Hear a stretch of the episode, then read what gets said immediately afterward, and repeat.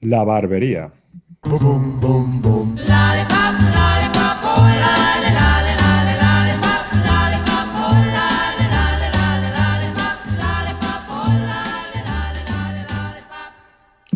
Pom, pom, pom, pom. Ay, qué canción. Qué vinilo, qué vinilo, qué recuerdos.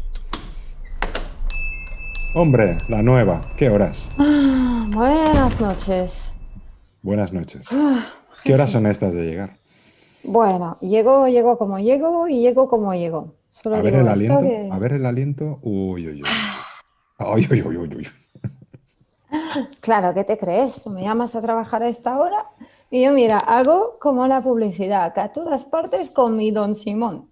Hasta ahí a cenar en Italia con mi Don Simón, ahí. A totarreo, que esta es la otra publicidad que tampoco va de sobriedad.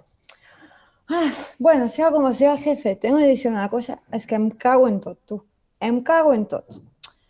Te cuento lo que me... Bueno, me han pasado dos cosas. La primera me ha pasado que hemos empezado ese podcast hace 10 minutos, pero tú decidiste cortar que estábamos grabando y yo tengo que volver a empezar. Pero bueno, yo te lo vuelvo a contar, no pasa nada. Porque me cago en todo, esto me vas a preguntar. Porque no me estás preguntando mucho, pero yo te digo aquí- Cago en el Don Simón. Bueno, barre un poco mejor, que ya me tienes cabreada hoy. Jefe, pues te cuento. ¿Qué te pasa? Yo tenía una, una celebración hoy en casa, tenemos ahí un que festejar, ¿no? Y que obviamente no estoy celebrando nada porque estoy aquí encerrada contigo, pero bueno, teníamos algo guay en casa y yo digo, soy una chica muy maja, digo, me voy al mercado, voy a comprar las cosas buenas, productos ahí de proximidad, voy a cocinar y todo. ¿Y qué pasa? Que me llegó ahí a la pescadería, pilló el número ese de la tanda, que no, no, yo no me voy a los sitios esos que no te dan el número. Que dicen, no, aquí no, aquí no hay número, aquí a quién llega. Aquí la vez. Sí, sí, sí, lo, lo de la vez. ¿Quién da la se vez? van a- ¿El que vas último? preguntando, ¿quién es el último? Y hay cuatro tíos que te levantan la mano y tú no sabes qué hacer y acabas que te pasan cuatro más por delante, ¿no? Y nada, yo me voy a mi pescadero, que es mi pescadero de confianza, cojo el numerito este, a mí me, da, me llega el 32, mido por ahí 25, digo, qué bien, me da tiempo a pensar, va pasando la gente y luego ya me atienden a mí. Pues van llamando, el 26 la atienden, el 27 la atienden, el 28 la atienden, llaman el 29, bueno, no hay nadie. Bueno, llama el 29, 29, más idiomas, ¿no? Esto no sé por qué. ¿Tú crees que si lo llamas en más idiomas de repente va a aparecer el tío? Es que está marchado, está marchado. Pero bueno, 29 no está, el 30, y ahí, ahí pasa algo.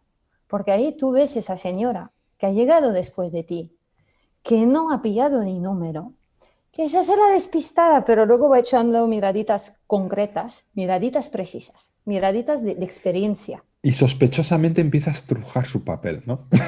Es que no tiene papel. No, no, No tiene ni papel. Pero esta señora va viendo que están pasando los números y que no hay ni Dios.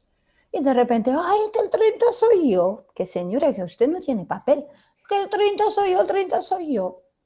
Y luego, cuando queda descubierta, porque el pescadero, yo voy a un pescadero un poco listo, ¿sabes? No me voy al. Bueno, me voy a un pescadero que esa gente se la ve venir, ¿no? Tiene experiencia y todo. Ujú. Y cuando ya ve que la señora esta no tiene, bueno, pero cariño, ya me vas a atender ahora que he estado esperando. Y ya, uy, esa será Claro. despistada. Y yo como una pringada esperando. Total, que espero, que espero, que ya me atienden, que son unos amores, que tengo la, la comida en casa, la cena en casa y que estoy aquí contigo. Pero bueno, ¿qué te voy a decir? Lo único que te pido, jefe, no me vuelvas a cortar esa grabación. Tiremos adelante, que yo quiero atender a nuestros clientes, que son los que tenemos, pero bueno, les estoy cogiendo Tu, cariño. tu Es experiencia del mercado, tu experiencia del mercado solo está superada por la típica señora que aprovecha el vacío de, de tandas. Sí, para, "Ah, yo- soy yo, soy yo, soy yo. Y no es, no es ella, sí.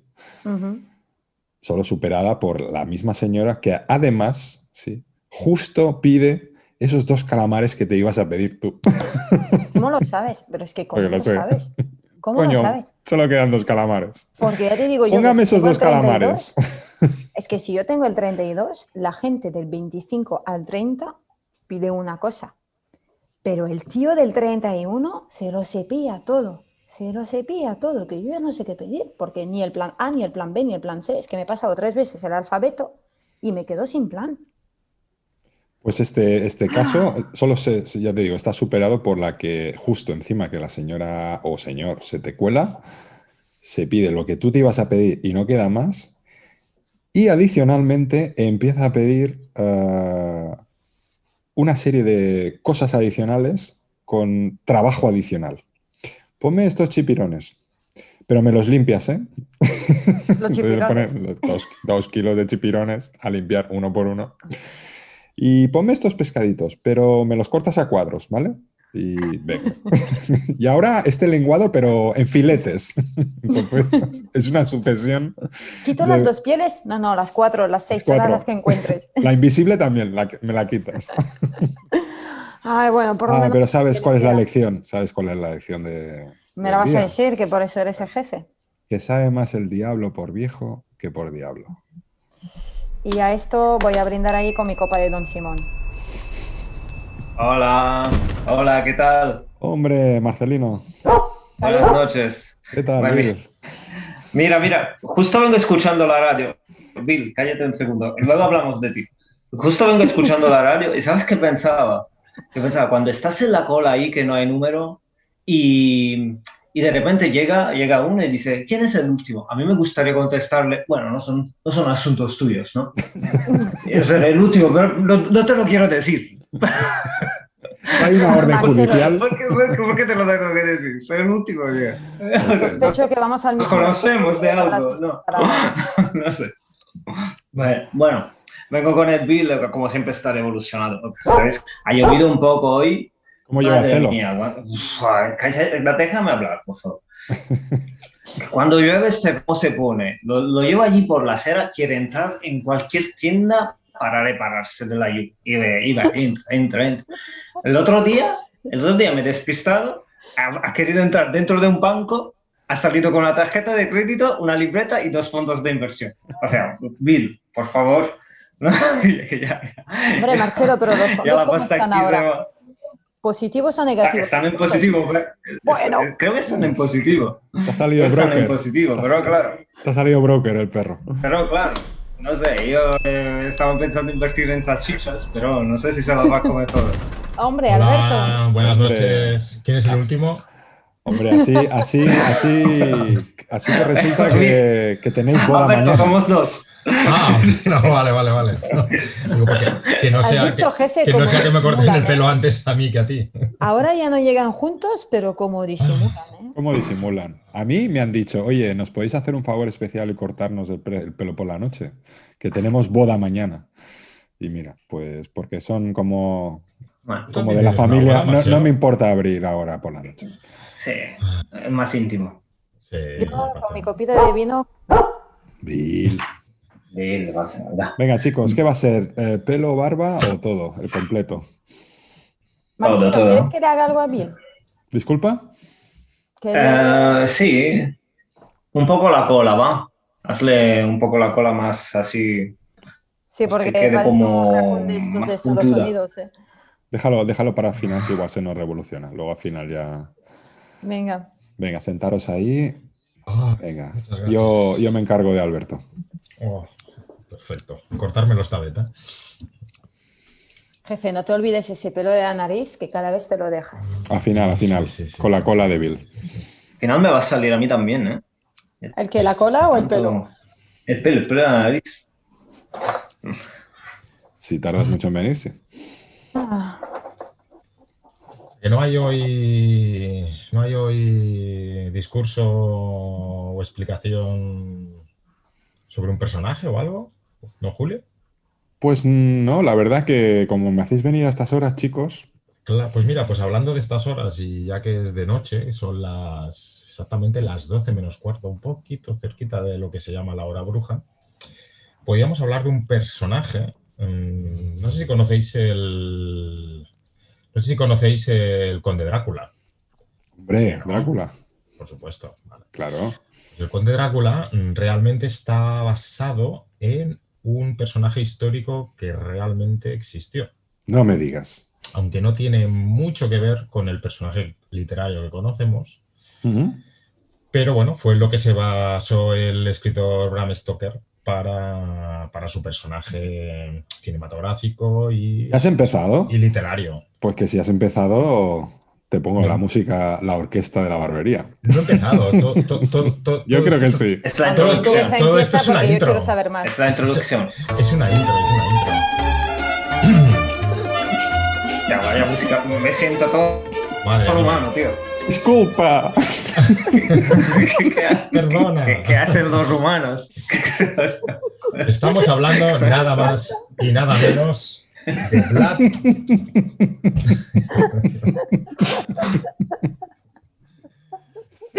Nos ha faltado hoy un- una, una persona aquí de, de comentarista.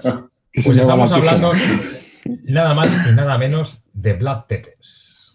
Vlad Tepes, el personaje, es el fruto de la salvaje guerra que se vivió a principios de la Edad Moderna en los Balcanes. Bueno, bueno, los Balcanes. A ver, una zona muy tra- tranquila, ¿no? Que nunca pasa nada por ahí. Bueno, siem- siempre que normalmente. pues, tienen guerra- están en guerra desde hace años, ¿no? Sí. No, no es como irse a Monte Carlo. Ah, no, no, por supuesto. Pero eh, estamos hablando de los Balcanes, no de los volcanes. Que también Bueno, podría ser otro tipo de. lo- los Balcanes son los volcanes políticos de Europa. Eh, pues, eh, mira. Pero ahí lo raro- ¿eh? Lo raro, la noticia ahí es que, que no haya guerra. ¡Uy, no hay guerra! Eso sí que sería noticia. Lo normal es que hay. De, de normal es que hay. A ver, dispara un par de tiros que. a ver, para, para que se tranquilicen todos. O sea, tú vas a Balcania y ya cuando llegas ahí, Ese no no para- ese no. Pues estamos hablando de una salvaje guerra que se vivió a principios de la Edad Moderna en los Balcanes, con los turcos dispuestos a conquistar toda la Europa oriental.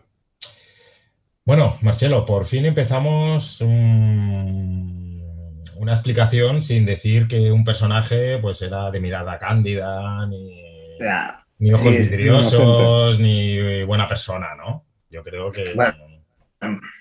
Estamos, Sí, empezando, sí, con, estamos bueno, empezando con una guerra, ya nos estamos poniendo bien, ¿no? O sea, Sí, ya, ya, ya, ya estamos encontrando nuestro estilo. vale, perfecto. Pues seguimos hablando de Vlad Tepes, conocido también por sus enemigos como el Empalador. Este sádico príncipe de Valaquia, la zona sur de Rumanía, se hizo célebre por su actividad guerrera contra el Imperio Otomano, o los turcos, durante el siglo XV, y por hacer de la tortura un pasatiempo.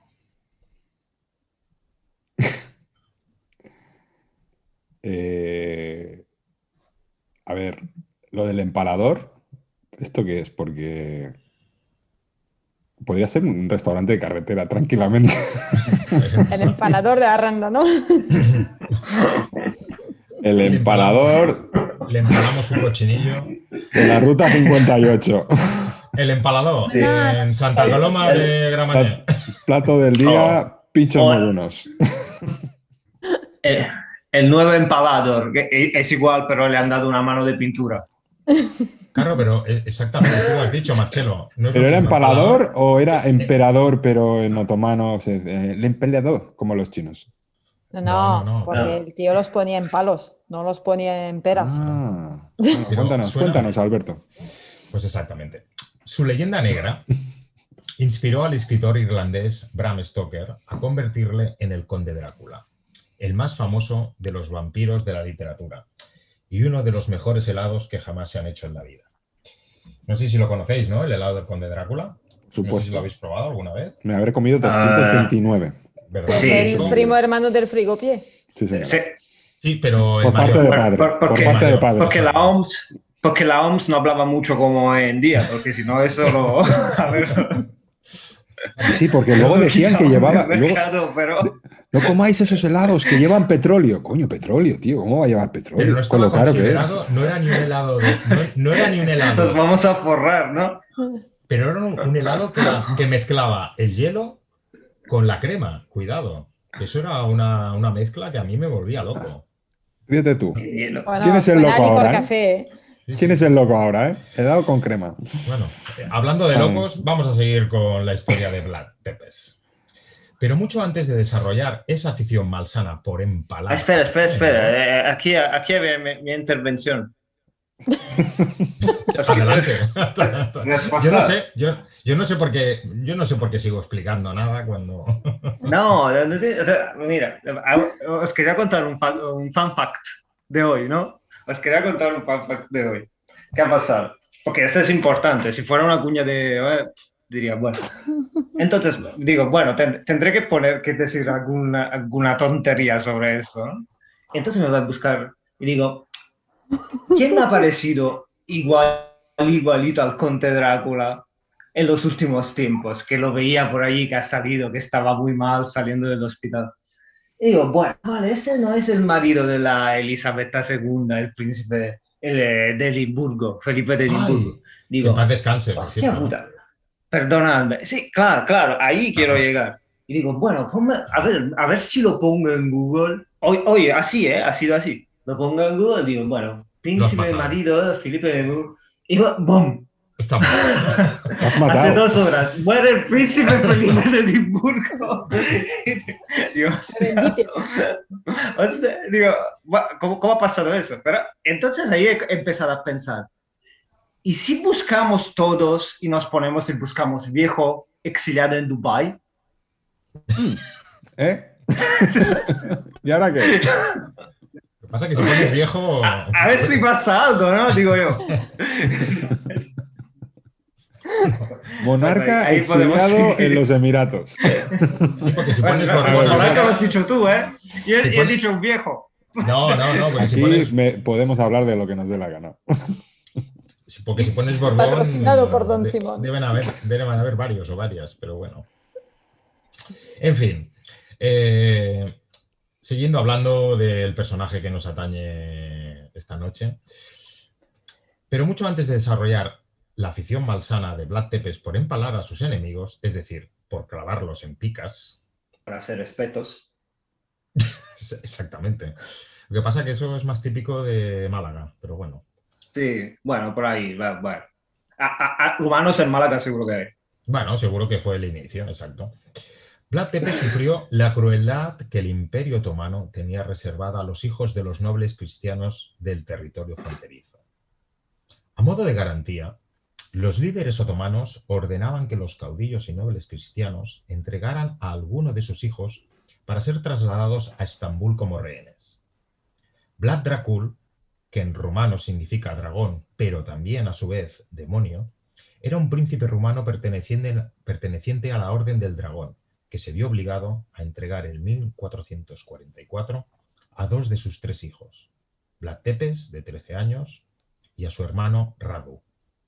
O sea que en otro contexto, ¿no? Si el padre es Vlad Dragul y este es Vlad Tepes, o sea, si fuera futbolista lo conoceríamos todos como Vlad Junior, ¿no? Para entendernos. Sí, Como, como. Vinicius o como Neymar, ¿no? El tercero es. Vlad. que, que sí, correcto, correcto. Sí, vale, sí, vale, sí, vale. Ahora lo tengo además- claro. Sí, sí, sí, sí. Pues, Y la, la Orden del, del Dragón no es una película de Bruce Lee, ¿no? Mm, También. sí, del dragón sí. Lo que pasa es que la orden me parece que no era, ¿no? Estaba más Pero, pero va- vamos a ver, a mí me viene alguien y me dice, hola, hola, soy de la Orden del Dragón. Hostia.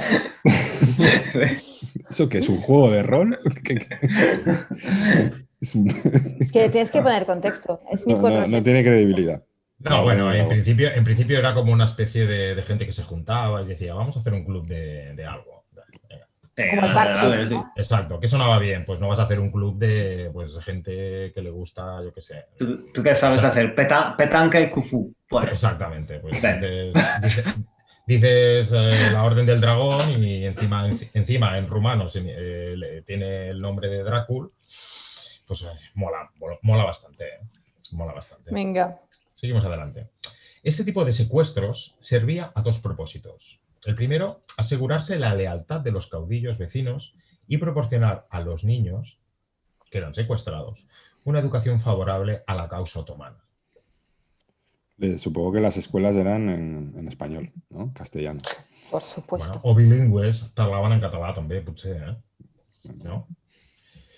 De hecho, el noble rumano recibió el apoyo de los turcos cuando, a su regreso a casa, descubrió que su padre, Vlad Dracul, había muerto apaleado y a su hermano Mircea le habían quemado los ojos con un hierro candente antes de enterrarlo vivo. Cuidado, cuidado, que Marcelo se nos pone blanco.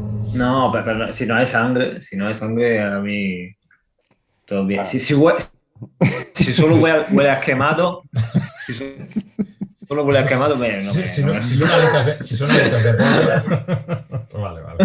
no. Le han arrancado los ojos, pero están cauterizados, no, no hay problema. Claro, claro. No hay problema. Bueno, Ambos bueno, hechos, solo huele un poco, eh, no, no, no, no te impresión. Me ha entrado hambre, me ha entrado hambre. estos hechos fueron ordenados. Esa es la una- mejor parte, los ojos asados. Si te oyese Aníbal. Ostras, estaría relamiéndose ahora mismo. ¿no? Pues dichos acontecimientos fueron ordenados por un antiguo aliado de su padre, el conde Juan Ulladi, y por los boyardos, la aristocracia local. Esto de los boyardos me parece que era, eso es el equivalente a los silotas griegos, creo, ¿no? Me parece. Son nombres que molan Bueno. un montón y con unas posibilidades y unas rimas impresionantes. Sí. O sea, creo yo, ¿eh? Se me abre un mundo de poesía. Solo de Sí, sí, sí, sí, sí, sí, escuchar sí. la palabra boyardo. Sí, sí, yo también. Y menos mal que empieza por B, pero bueno. Pero bueno, no, no, no vamos. No vamos. No, no, no, no vayamos por, esto, por este camino. No abramos este melón. Pero seguro, pero. Sí, claro. Segu- seguro, pero que le caían muy mal a toda la gente, ¿no? Porque los boyardos, el, este, el, eh, el Juan, el Juan Unyadi, los boyardos que, que estaban en contra de esta familia, y que esos, bueno, le caían mal a la gente. Eran muy sosos, o no sé, no se reían a los chistes, o no sé. Sí, sí, aparte Podría con el apellido algo tan que, chulo que tiene. porque me parece raro. Y aparte con el apellido tan chulo que tiene, Ulladi, hasta que te llames Juan también es muy soso, ¿no? Juan Ulladi. Sí, es raro, ¿eh? Ahí, ahí- bueno, claro, porque el abuelo español puede ser. De, Torremolinos. Coronado rey de Valaquia por intercesión, no confundir con circuncisión.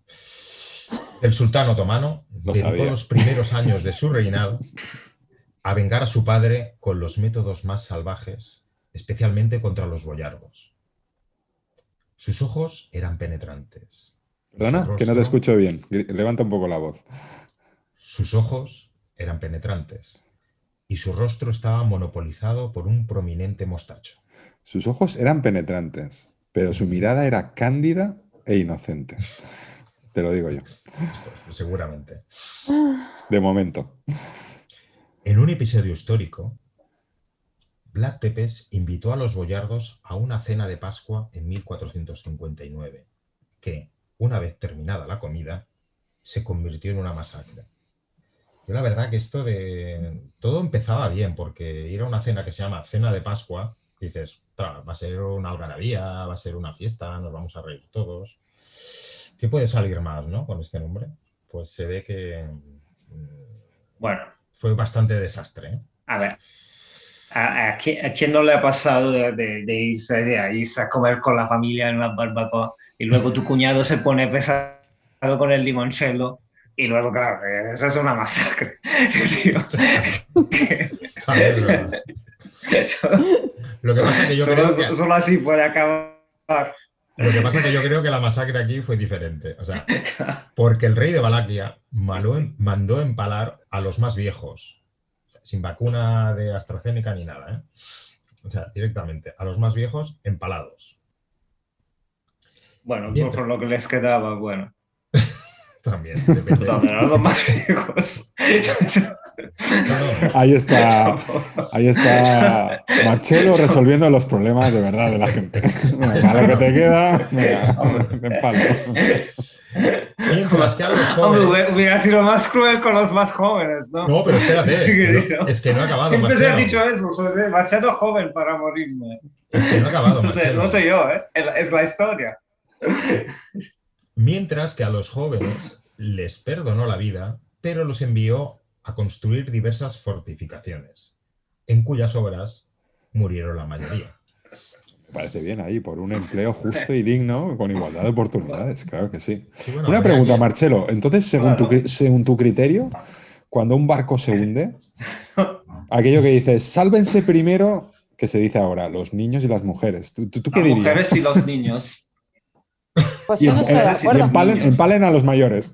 Pues yo no estoy de acuerdo. Los niños. Total, total, ya han vivido, ya han vivido. Para, para, para, para. Estamos hablando de una Los época en que a lo jóvenes mejor los mayores tenían 33 años. ¿eh? Bueno, pero es que antes era viejo al nacer, ¿sabes? Sí, Directamente. con 27 Es que- años ya. Es que tienes una esperanza de vida que, que es la que es, ¿sabes? Es que no, no puedes comparar. Pero yo lo de las mujeres no estoy de acuerdo. O sea, lo de los niños, vale. Pero me parece bien lo de los niños que tienen la vida por delante, sea la que sea la esperanza de vida. Bueno, en- en lo de las mujeres no me parece bien.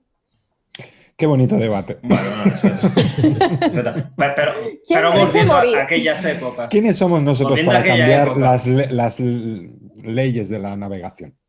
Y la Que llevan historia. siglos. Y la claro. historia. Y la No. historia que estoy intentando contar, ¿eh? Porque. Claro. Venga, cuenta, Yo cuenta. es que me, me imagino, me Oh, imagino espera, a espera, Lori. Un segundo, un segundo. No, un segundo tú. Me imagino a Lori en el Titanic, ¿sabes? El barco hundiéndose, miles de personas agonizando, el capitán, salven las mujeres y los hombres. Ahí, perdona, y los niños. Y la Lori. ah, eh, no, no, no, y la Lori, la Lori. Un momento, un momento. A ver, explíqueme esto usted. ¿Por qué? No, no, no. Yo en el Titanic sería la del violín ahí que está todavía tocando hasta que se hunde la cosa y diciendo quién ha sido el gafe. Yo, le iba a decir, digo, o sea, eh, salven a las mujeres y los niños y a la orquesta, por favor, ¿no? Porque si no. Hombre, la orquesta tocó hasta el último momento. Sí, sí, sí. Bueno, eso dicen, ¿eh? Así somos, así somos los músicos. Pero no solo de venganza se alimentaban los empalamientos de Vlad Tepes. Con la intención de borrar la disidencia de sus territorios y rebajar el poder de la nobleza, el conocido como el empalador realizó ejecuciones masivas en las ciudades, en las ciudades que, como Kronstadt y Hermannstadt. Ostras, qué bonitos Ya gentilicios. sabía que iba a pasar nos esto. podemos- Ya. Qué bonitos gentilicios nos podemos imaginar, ¿no? Con este nombres de ciudades. Ay. ¿Tú de dónde eres? ¿Tú de dónde eres? Yo creo- Hermannstadt. déjalo, déjalo. De ahí, Pero de al yo, creo que ahí se come muy bien. Sí, Sí, ¿no? sí, sí. Se comen Kronstadt y Hermannstadt. Bueno, de ahí no viene la mayonesa. Hermannstadt o algo así. No, ¿No? Ah, no. Pues no, la mayonesa viene de Dijon. Bueno, Ah, no, esto es la Eso mostaza. es la, la mostaza. ¿Ves? Pues dichas ciudades se negaron a comerciar con él o no querían simplemente pagarle ningún tributo. Bueno, lo que se conocía en aquel entonces como el método Trump de los aranceles. Bueno, solo Trump. Sí, Vale. sí, o no le demos, eh, bueno, a ver, porque este si, si no, no querían pagarle tributos y luego se pone a, a hacer ejecuciones masivas, tampoco podemos eh, ideas a Hacienda porque vamos mal, ¿eh? Bueno, pero menos mal que Hacienda somos todos. Yo conozco a alguno que otro que también se negaba, o bueno, o siempre ha protestado alguna vez porque pagaba sus tributos. Venga, venga, sigue, sigue. Se, cal- se calcula, se calcula que entre 1456 y 1462 mandó ejecutar a más de 60.000 personas por empalamiento y ríos de formas y otros métodos de tortura. Me he saltado una línea, perdón. Dotaba a algunos de estos empalamientos multitudinarios de formas geométricas. No, pero los, sentía- cuer- los cuervos, ¿para qué? ¿Perdona? ¿Por qué los cuervos? Tú intenta empalar a un tío fuera y ya verás si no te llegan cuervos. Vaya. En plena campiña, exacto. Hablan de antes de sacar los ojos. Hmm. Ah, vale, vale. Pues si quieres Pues- te pongo un volcán. Bueno, sí. Y, otra de los curiosi- otras de las curiosidades esa- era que Vlad Tepes sentía fascinación por crear auténticos bosques de picas humanas. Era un tío con, con buen gusto. Dice, sí. bueno, Vamos voy a hacer empalar, hoy- lo voy a... Pachi, Pachi, hoy, Pachi, hoy vamos, a hacer hoy empalar... un bosque de... Justo esto estaba pensando yo, porque yo me imagino el tío ahí con el bosque de empalados y yo veo eso de los vascos, los escolar y estos, que se suben al tronco para luego cortarlo desde encima del tronco, que tú dices, ¿por qué haces esto? Es que total, Pachi. Es exactamente esto. Hoy vamos a crear nuestro propio bosque de picas humanas. Payu. A ver, Iñaki, ¿has traído, ¿qué has traído? Pues mira, he traído los palos. Vamos a afilarlos. Puedo hablar, puedo hablar. Eso sonaba cepillo eléctrico, ¿eh? Es que son los instrumentos que tenemos en la barbería. ¿eh? Bueno, porque siempre morir empalado con una sonrisa siempre está bien visto. Claro. Durante la visita de unos embajadores turcos, otras versiones, otras versiones aseguran, ojo, eh, Marcello, que eran italianos, a Valaquia, los diplomáticos se inclinaron en señal de respeto, pero no se quitaron sus boinas frente, frente a Vlad Tepes. Según la leyenda, el caudillo les increpó su actitud y ellos replicaron que era una costumbre, y ni siquiera ante el emperador, ante el emperador lo harían. Tepes, ante aquella respuesta, les fijó con puntillas las boinas en la cabeza para asegurarse de que los diplomáticos decían la verdad y jamás mentirían. Eso podría ser una idea vasca totalmente patentada. Es decir, coño, Pachi, se me- que se me va la boina con el aire. Uy, pues- que hay viento, mi sombrero, mi sombrero. Ya no, ya no. es que- Ya no. me Pues, pues, la- pues grápatela, coño. pero los Hostia, la la verdad ponen es, es- mala suerte ¿eh? que- es, es un poco mala suerte que no, que no existiese el velcro en aquella época. Porque, porque hubiese dolido un Mm. poco menos. Un poco ¿Sabéis ya, la eh, historia, ¿Sabéis la historia de la Copa de Oro de, de Vlad Tepes? Sí. Se cuenta que el tío era tan, tan, tan, tan, tan cabrón, tan putilla, que y la gente le tenía tanto miedo que había en uno de los caminos de Valaquia un, un pozo y dejó una copa de oro para que todos los eh, viajeros que en ese momento pasaban por ahí y tenían sed pudiesen subir el- del pozo agua y con la copa pudieran beber. La copa era de oro. No había, no había cojones. no había cojones a robarla. Hostia. Está, seguro que está aquí y está esperando que alguien la, se la lleve para, para empalarlo, por ejemplo. Mínimo. Bueno, eh, eso, eso, eso, lo he oído, pero es más bien ya una, una leyenda, una leyenda urbana de la época. Claro, en cambio lo que cuentas Claro. tú es historia. No, lo mío es está- wiki historia. Lo mío está, vamos, está hasta, hasta, hasta cinematografiado. Venga, sigue. Tepes dejó en 1459 de pagar tributos al sultán. No, Tú piensas sultán que está ahí pensando que ya no le está pagando y dice, hostia, eh, a ver, ¿qué, ¿qué inspector le voy a enviar yo que no acabe con, con un chupa chups? Exacto.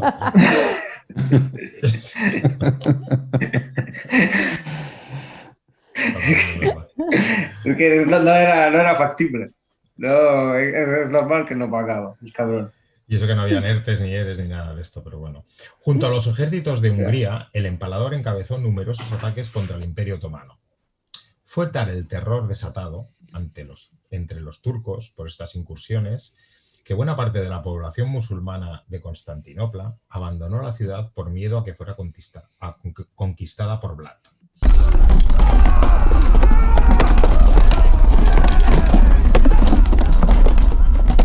Así y todo, el sultán Mehmed II, famoso por arrebatar Constantinopla a los bizantinos, contraatacó en 1462 con un ejército de 150.000 hombres y tomó la capital de Valaquia.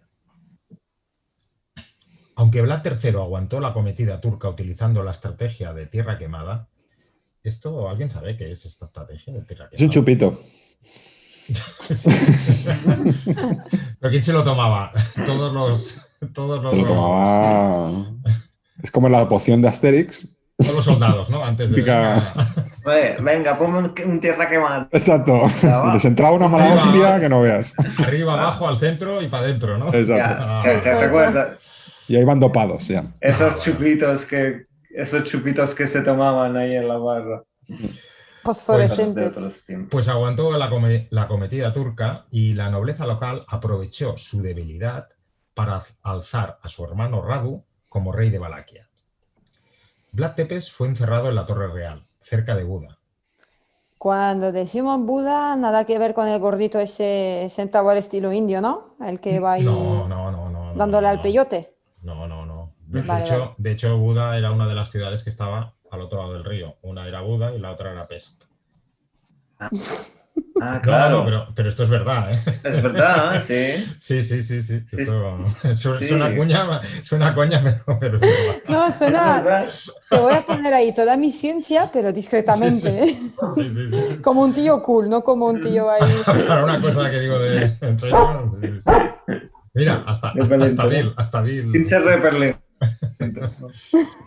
En 1474 fue liberado y una vez derrocado el gobierno de su hermano, Bueno, eh, ya podemos imaginar cómo acabó su hermano, o sea, no hace falta decirlo, ¿eh? bueno. Bueno, eh, Vlad Tepes estaba encarcelado, no sé cómo acabaría, pero bueno. Pues una vez eh, derrocado el gobierno de su hermano, que fue un títere de los otomanos, Vlad Tepes reanudó la guerra. Sin embargo, como en la campaña de los 100 días de Napoleón, la suerte de Vlad Tepes el empalador tenía ya fecha de caducidad.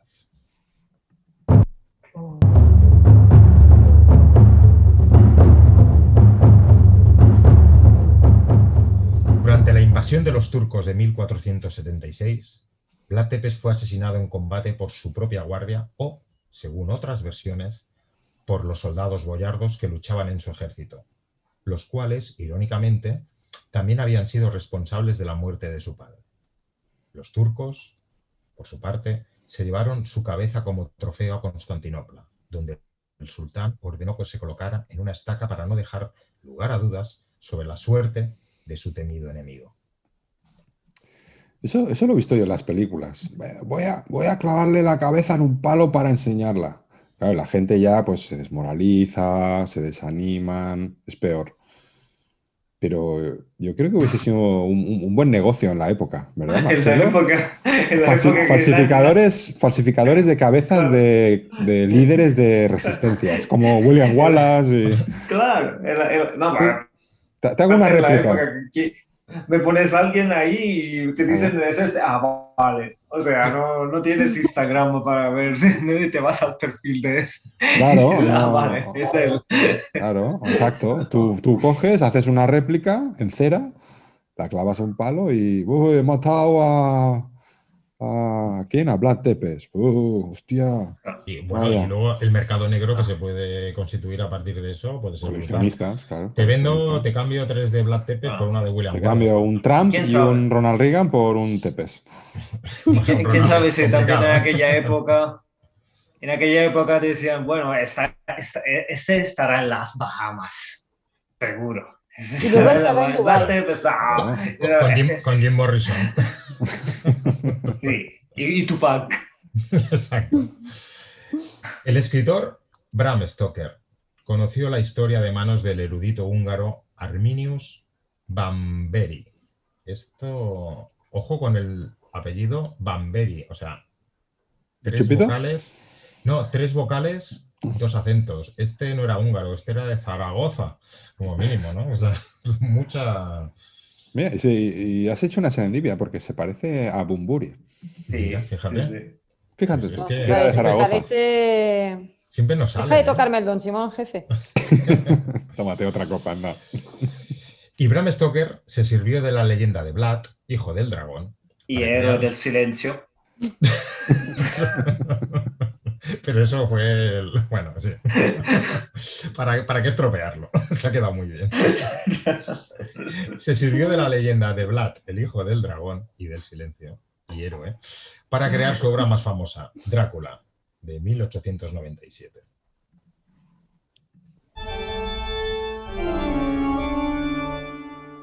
Dun, dun.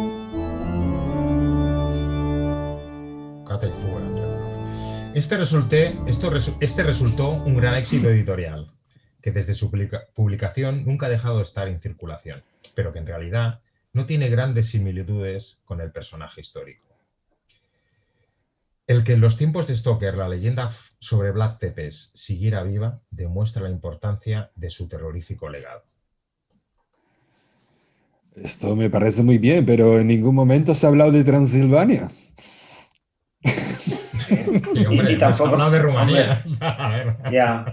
Disculpa, tampoco- Alberto, pero has hablado de Valaquia, del conde Drácula y de Vlad, pero ¿y Transilvania? ¿Qué pinta? Pero Transilvania, Transilvania ¿no? es, es, es algo que Bram Stoker dijo de donde era oriundo, donde tenía el castillo Drácula, el personaje ficticio, no el personaje histórico. Pero hay un castillo en Transilvania.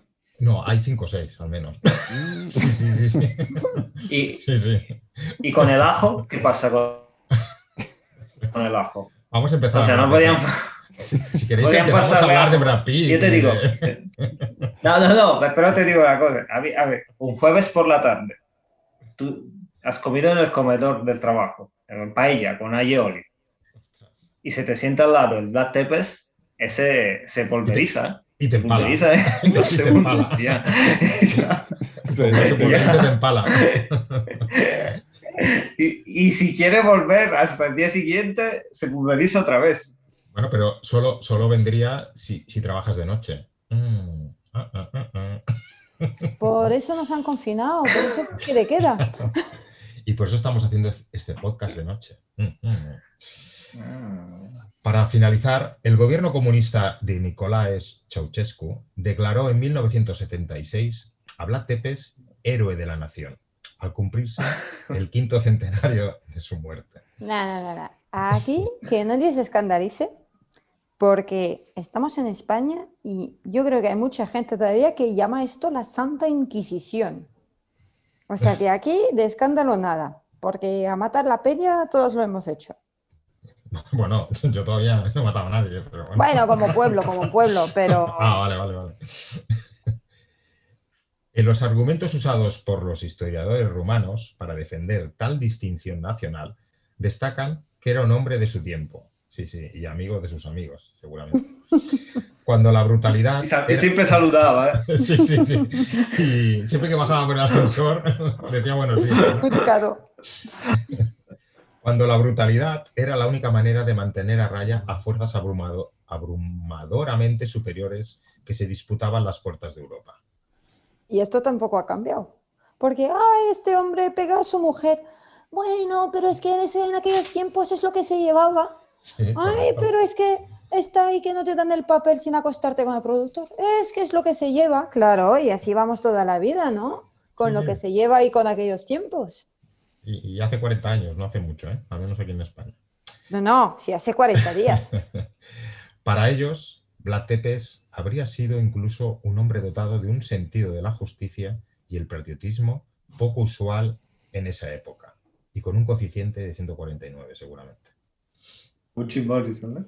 Sentido, sentido de la justicia, patriotismo, ahí está, igualito que eh, Hitler, Franco, el Capitán América.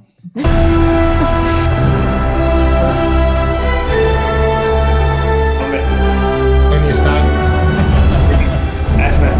hombre, más bien Tony Stark, ¿no? Capitán América, Y Santiago Sí, Abascal. pero Hombres de su tiempo, patriotas.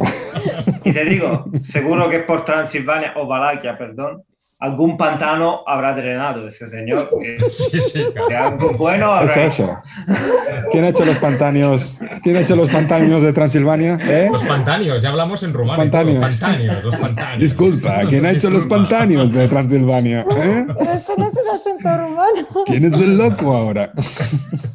¿Quién es el Baloquio? Ah, ah. Estamos, Uh, vamos a despertar a pispiretas, Muy ¿eh? bien, muy bien. Bueno, bueno. A ver, ¿queréis patillas también? Ay, sí, por favor. Y las cejas también, si puede ser. Al final, al final. Ahora, ¿qué, qué hacemos? ¿Sección boomer o noticias loquísimas? Yo haría noticias locas loquísimas. Yo quiero algo loco. Ah, noticia- eh, entonces me tienes que poner la musiquita. La musiquita de las noticias. Claro, ahí va.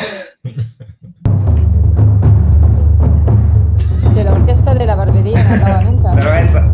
esa. Esto, esto es en la época, en la época de la ver. historia cuando no había. Noticia- Esto es- noticias, he dicho yo, noticias de los vikingos. No. Sí, sí. Noticias Claro, vikingas loquísimas. la Empecemos. directamente Empecemos. ahí en la caverna. ya veréis que no- nos quedamos en, el- en la misma zona, en la misma zona geográfica.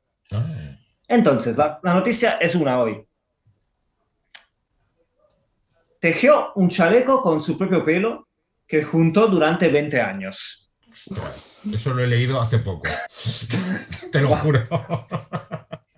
Vale, entonces ya, ya, ya habrá, habrá Pero no, pero no sé los detalles. consideración. No A ver, si estáis juntos los dos, normal que vais leyendo las mismas noticias, digo yo. Otro Claro, inicio más el mismo, eh, así, co- codo a codo leyendo el periódico. Bueno, ya se ¿Dónde sabe la revista que está en el baño. Ah, bueno, eso también. Claro.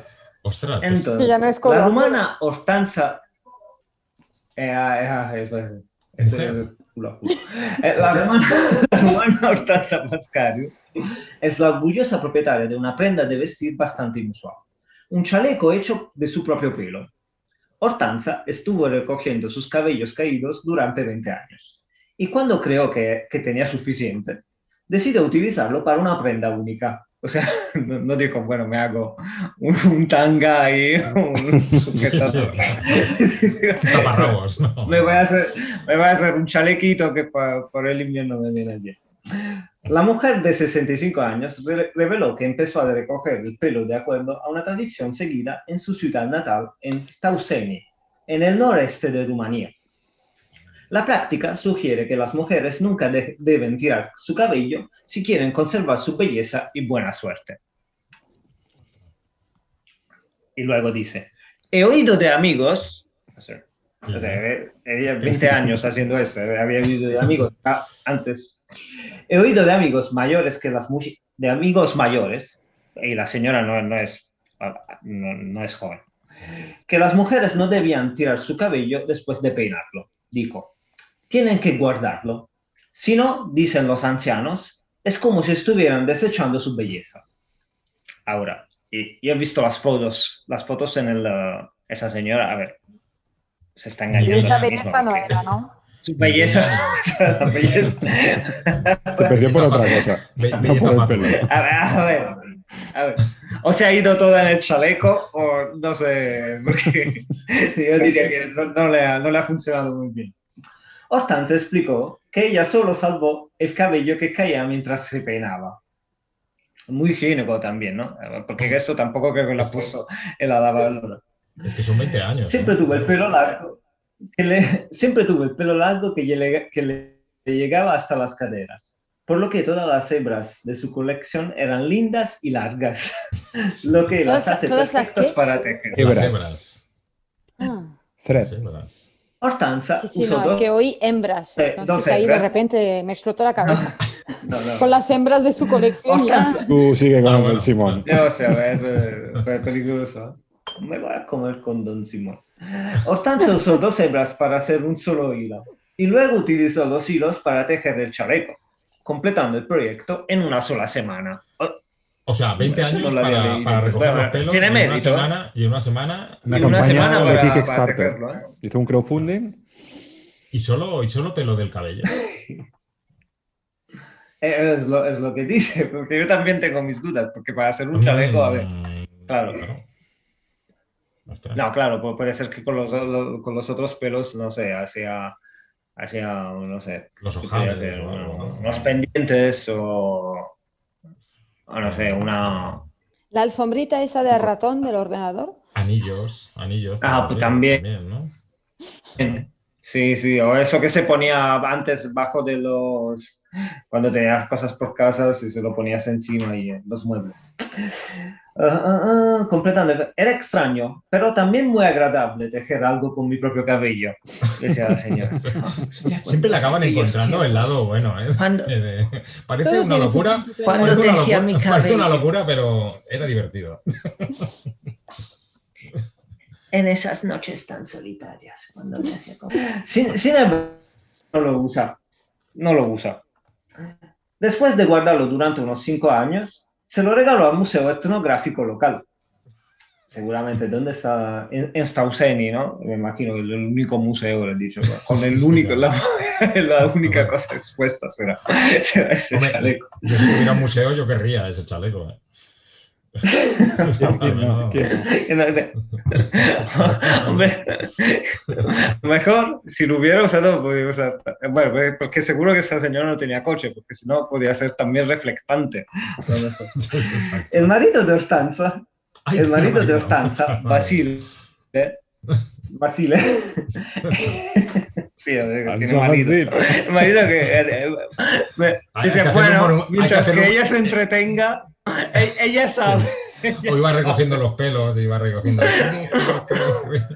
Mientras que a mí no me diga nada, va. Exacto. Yo mientras estoy en el bar. expresó el orgullo que siente por esta artesanía única. Lo he tocado y es como una especie de lana, Es como, de lana es suave. como pelo de, de llama. Eh, a, ver, seguro, seguro otra cosa le he acordado. ¿eh?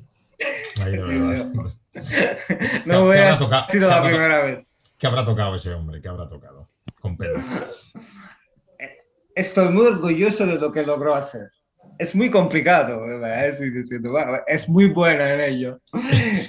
El chaleco, es también, el chaleco también es muy lindo, hay que decirlo. Entonces la moda también, el, el buen gusto antes de todo. Y ahí, ahí sacaba el extracto de la noticia de periodismo.com. Yo me, yo me he quedado con ganas de ver, con, con ganas de ver la foto del chaleco, de verdad. ¿eh? Hay fotos, hay fotos. Si te vas a periodismo.com, lo dices Pero, tiene, pero con hermilla también. Con, Pero para nuestros oyentes va a ser complicado, va a ser complicado. Ah, bueno, no, Pues si buscan chaleco, tengo- chaleco de pelo en, en Google, bueno, lo puedo buscar ahora mismo, ¿eh? Sí, sí, ponlo. ¿No eh. Bueno, Sí. mientras tanto yo voy a dar un mensaje para nuestros oyentes. Y ahora es cuando jefe va a saber el valor de tener una empleada como yo. No, es un mensaje serio, ¿eh? que Marchero me está riendo ahí delante, pero es muy serio, que el pelo se puede donar y se puede usar para hacer pelucas, para personas que tienen enfermedades que van perdiendo el pelo. Yo ahí lo dejo por toda la gente que es mucha, que nos oye. Pero bueno, en vez de hacer chalecos, si quieres deshacerte de tu pelo, también se puede hacer con una causa más noble. Y ahí lo dejo, jefe, que tú sepas que soy una No, persona no, de corazón. Muy bien. No, este, no me mensaje, parece- este mensaje está patrocinado por el gobierno de España. No, mucho, no, mucho, Ah. mucho mejor que hacer chalecos. Acabo No, de. no, estoy- es que estoy- claro, tú dices, No, ¿qué no. hago? ¿Un chaleco o lo voy donando a gente que necesita o bueno? Claro, Pues Lori, estoy viendo ahora mismo a la mujer y al chaleco. mejor haberlo donado. No, mejor el el chaleco. chaleco. puesto. La mujer, no, no sé si tiene pelo o no, pero lleva. O sea, lleva el pelo. O sea, lleva la cabeza tapada, como una especie de, de, de burka así, que le tapa la cabeza. No se sabe si tiene pelo o no. Y el chaleco parece de lana. ¿eh? Claro, claro. O sea, da, da el- da el pego, ¿eh? Pero, Da el pego, ¿eh? pero es de pelo. Da, Sí. da el pelo. Pero da el el pelo. pego. Y es un Da el chaleco. pelo. Y es un chaleco que le llega a las rodillas, prácticamente, ¿eh? Precioso. A la moda. ¿De dónde era esta mujer? Rumanía. De Rumanía. ¿Gentilicio de Rumanía? Ah, Eh, rumano, rumano, ¿no? Muy bien, muy bien. Voy a proponeros aquí unos gentilicios a ver si, si sabéis dónde son. Este programa sin Wikipedia no se hace, ¿no? Nada, no vale, Vale, mirar vale. en Google. Para aclarar. ¿eh? Ah, no, no, no. Venga. César Augustano. Ah, esto. Zaragoza. Muy bien. Correcto. Easonense.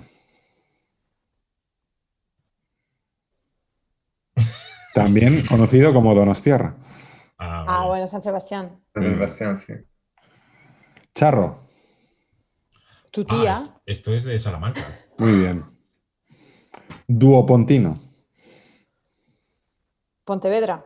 Muy bien. Arriacense. Vigo o Pontevedra. Guadalajara. Ay, casi. Mayoriciense. Mm, Y si digo mallorquín. Ah, Ah, bueno, Es que, es que sonaba muy obvio, pero. Julio Briguense.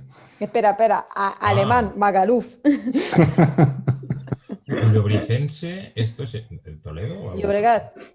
A- ale- Eh, ¿Qué he dicho? Julio Briguense. Logroño. Ah. Logroño. Gaditano. Cádiz. Muy bien.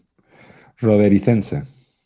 Este es imposible. Ciudad Rodrigo. No sé ni por qué lo he dicho. Ru- Rueda. ¿Pero dónde está Ru- esto? Ru- Ru- Algo más, algo más interna- ah, internacional. Solimitano. Que es lo mismo que Jebuseo. y que es lo mismo que hierosomilitano. Y que es lo mismo que jerosolimitano. Ah, de Jerusalén, Muy bien. Anda. Porteño. de Buenos Aires, Muy bien. Sí, sí. ¿Te la viví? ¿Tú lo viví? Te la vi. Que la vi. Bien. Hidrocálido. Del agua. Hidrocálido. Del agua caliente. De México, Aguascalientes. ¿eh? Este, Marcelo, ah, venga, seguro que te lo sabes. Trinacrio. Hostia, no sé, ¿no? Sícuro. Sicano. De Sicilia. Muy bien. Ah, no, porque era difícil, ¿no? Decir siciliano. Había que complicarlo. No, hombre, digo primero los ah, vale, chungos y luego Ah, malgache. claro. Malgacha. Malgache. Ah, sí, de Madagascar. Muy bien. Y el último, andurense, que es lo mismo que andosino. Andorra. Muy bien, Andorra. Muy bien, muy bien. Oye, Ah, me, me- me habéis sorprendido. Pensaba ¿No que no tienes ibas a- ninguno más? No, no hay más. Pero tenemos preguntas de eh, algunos de nuestros oyentes que eh, nos piden ayuda. Veamos la primera. Muy buenas, la barbería. Bueno, yo no os llamo para pedir cita para cortar el pelo porque justamente me lo he cortado ayer. Pero aprovecho el momento para lanzaros, para lanzaros una cuestión que me parece que se ha quedado sin respuesta. Como ya sabéis, eh, este año desaparece Yahoo Respuestas y bueno, eh, una de las más eh, famosas eh, que se ha quedado ahí era de la de una chica que decía ser celíaca y bueno, y preguntaba a ver si la cocaína eh, tendría gluten. Porque bueno, le preocupaba que a ver si el mm, esnifarla le iba a sentar mal, claro. Mm, Lo otro no, ¿no? Pero a ver si el tener gluten, a ver si le iba a sentar mal. Entonces, a ver qué opináis al respecto. hombre. ¿Te acuerdas el patrocinio ese del gobierno de España? Sí. Pues igual acaba en este momento. Pues esta- yo, yo, yo para empezar, a esta chica, si en vez de venderle cocaína le vendes leche en polvo, mm, claramente. no, pero tú, Y la- tú y la piensas, y- y No, la preocupación de la chica es que es celíaca. Entonces dice, la cocaína Claro. lleva gluten porque si lleva no me lo tomo. Bueno, si y no, me lo y si- tomo si tú, tú piensas que para... si tomas leche en polvo, Ah, entonces, ¿no? no, pe- pero la, la opción, o sea, la, la, la decisión, lo- se tiene que decidir entre, entre una, un gramo de cocaína y un gramo de farina, de harina. Entonces, claro, dice, si la harina me hace daño, ¿por qué no me lo voy a pasar bien con otro gramo? Y el, el- el- el riesgo es, es el, Pros- Prosiga, doctor el Marcelo. riesgo es el mismo. Pero aquí el problema. El riesgo aquí- es el mismo, Sí, pero sí. al final, ¿por qué no me lo voy a pasar bien? Pues yo tengo, yo tengo otra. Lo, lo tenemos que. Espera, Y las dos espera. cosas ¿Cómo- tienen- ¿Cómo es el cargo este de- del Simón, este que habla cada día? Que es el, eh, el virólogo, no, ¿cómo Fernando es? Simón. No, no es virólogo. Es, Anti, antiepidémico, Epide- Fernando Simón. epidemiólogo. Mm, epidemiólogo. Hostia, Epidemiólogo. Me estoy No, imaginando pero ahora marchero de epidemiólogo. No, ver, lo que hay no que es lo mismo el cartón de, de harina con el cartón del COVID. ¿Te ha quedado claro? Sí, pero tienes razón, porque lo que hay que hacer es buscar una cocaína sin gluten. O sea, hay helado sin gluten, Verdad. hay pizza sin gluten, pasta sin gluten, hay que Sí. buscar cocaína sin gluten. Pero estás No, asumiendo que la coca- cocaína No, lleva tiene gluten. razón. No, el- no estoy, no, no, en no las estoy bolsitas pero ahora que pones el... A ver, a ver, Pero lo hijo- que estáis- hijos de Dios, hijos de lo- Dios. lo que estáis- El origen de la cocaína, ¿de dónde viene? Pero ahí está el hoja de problema. Pero no es este el problema, Ahí está el jefe. problema. El problema, a ver, la hoja de coca no es un cereal. Entonces, la Pero Pero el da respuesta problema. es igual, ahí hay un Sí, negocio. nífate porque lo que te cualquier- dé la gana, que no te va Pero hay un negocio, cualquier cosa que Ya. llames sin gluten ya tiene negocio. ¿Qué más Pero- da que el claro, producto original no tuviera gluten? y entonces, te ¿por qué, ¿por qué en las bolsitas no le ponen la etiqueta de... De la, un- de- de la unidad. De la, de- exacto. Y del, y del comercio la equitable, ¿no? denominación de origen y, y el, y el nombre de la vaca. de- la que venía la- Es que para, empe- para empezar. Yo, para- yo creo Kilómetros. que es una muy buena pregunta. Kilómetros cero. pero para, para empezar y acabar, partiendo de la base de que si, si le venden o compra cocaína, que sea cocaína. Que ese es el problema. pero la gente no quiere comprar el producto que compra.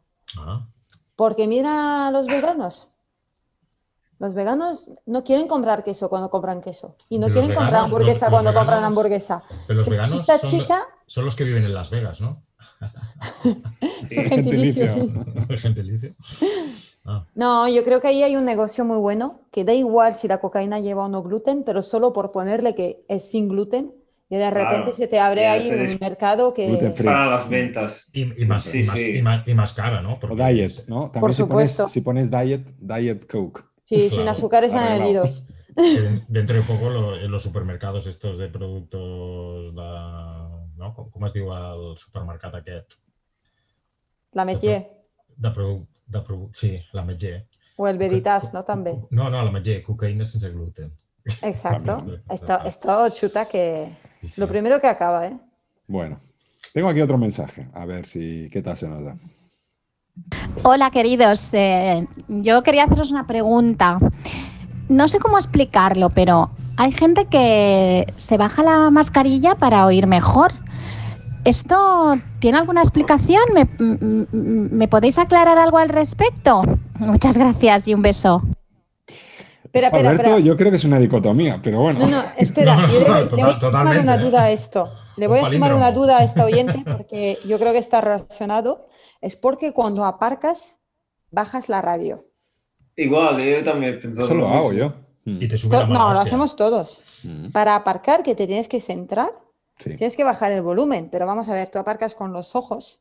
En teoría no tendrías que Ay, aparcar con, el oído. Esto, Sí. A mí eso no me pasa. ¿eh? Cuando hay sklonk, sabes que ya. esto no te pasa porque no tienes carnet, igual, ¿no? Por eso digo que a mí no me pasa. Yo, yo esto lo tengo bastante controlado. Pero yo creo que es un acto reflejo, simplemente. ¿No? Sí. De- Como el que tiene gafas, como el que tiene gafas a veces, que lleva las gafas que ya- y le dan algo para leer y a veces se las baja o se las saca para leer. Tú piensas que con la mascarilla ya el olfato no lo tienes. Eh, bueno, el gusto tampoco porque no puedes comer con la mascarilla. Y, y luego las gafas también, si llevas gafas, no, luego no ves. Y entonces, claro, la gente dice, bueno, me, me quita- me queda solo uno, pero bueno, no sé, me voy a destapar los otros, no sé.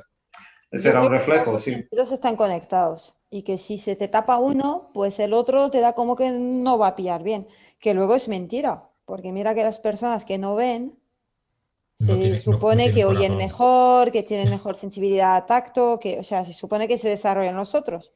Pero nosotros, que somos los tontos, que, que en principio tenemos los cinco sentidos o los que sean, pues cuando nos falta uno ya nos ponemos nerviosos y creemos que nos faltan todos.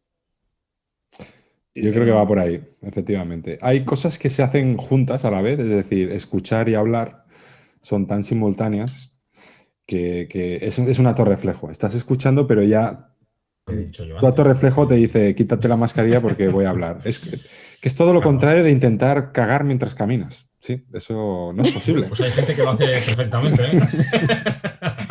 hay gente. Ah, Yo, No, a ver, si eres una oveja, si eres una oveja, vale, Hombre, pero Bill no Sí, creo que tenga caballo, problemas sí. para o esto. una vaca. o una vaca. pero- ¿Cómo lo lleva eso Bill Marcello? No, no, él, él se para, se toma su tiempo. Se toma- le- le- sí, si, encuent- si encuentro el 20 minutos, se lo doy, no para lo que ha hecho, pero para que se lo lea. Y para leer se baja el bozal. La inspiración, ¿no? Bueno, No, tengo no, otro no, mensaje. no, Tengo otro mensaje por aquí, a ver si. Si lleva me bozal. Venga. Hola amigos de la barbería, a ver si podéis resolver mi duda. ¿Por qué no te puedes hacer cosquillas a ti mismo? Esta pregunta ¿Eh? la tenía preparada ¿Eh? hoy. Madre mía, fuerte me parece. ¿Cuánta serendipia hoy en este programa? De verdad, Sí. ¿eh? Qué raro, ¿eh? De verdad. Pero es verdad, ¿eh? Puedes Sí, hacer sí. cosquillas a otro, pero a ti, intentarlo. Porque lo sabes. Ya. Mira, yo No. tengo otra. Cuando te sabes que te vas a dar un golpe, no te sale moratón. Porque el cuerpo se prepara. Y Anda cuando el cambio es inesperado, Esto- ahí te sale ahí todo azul. ¿En serio? Yo creo que sí. Sí.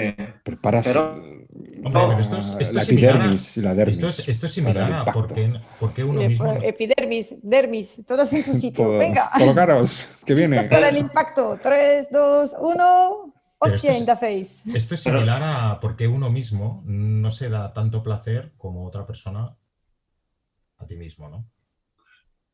¿Sabes? Hombre, No ahí, mismo- ahí quiero no, llegar yo. no es lo mismo. No es Ahí- lo ahí mismo una quiero caricia- llegar yo. ¿Queremos no, abrir no. este melón? Es- No, no, no. claro, no es lo mismo una caricia Sí. de una persona ajena.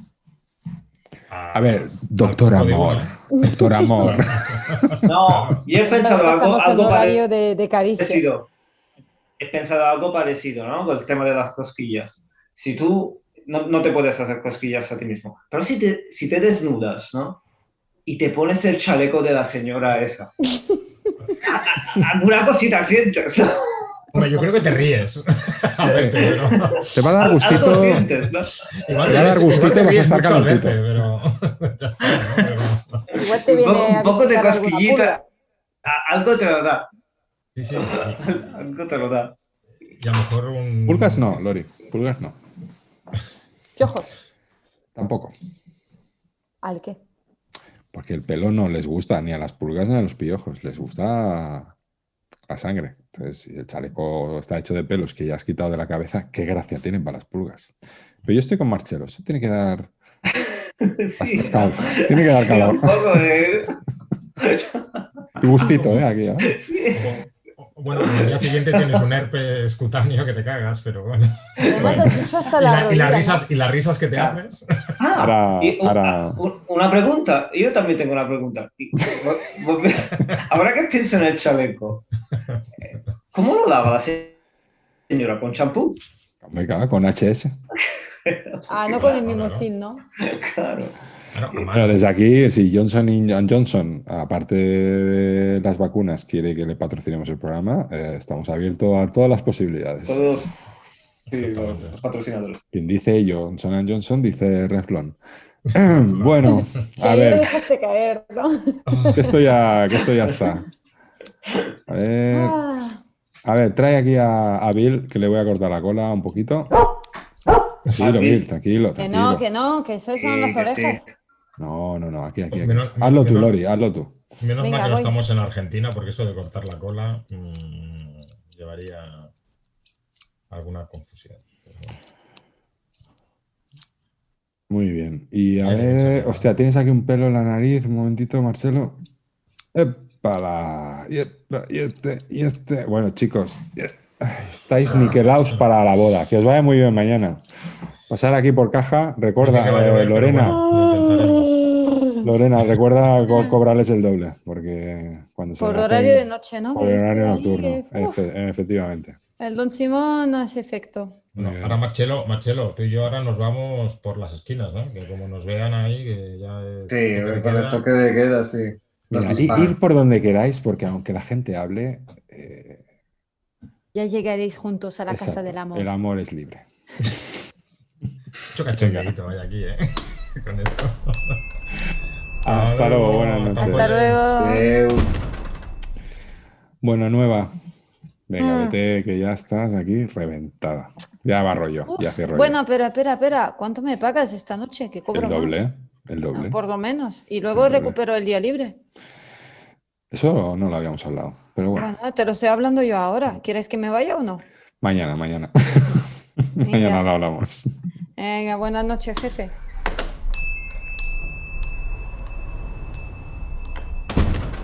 Uf, qué tarde se nos ha hecho. Oye, más de la cuenta. Bueno, cerremos.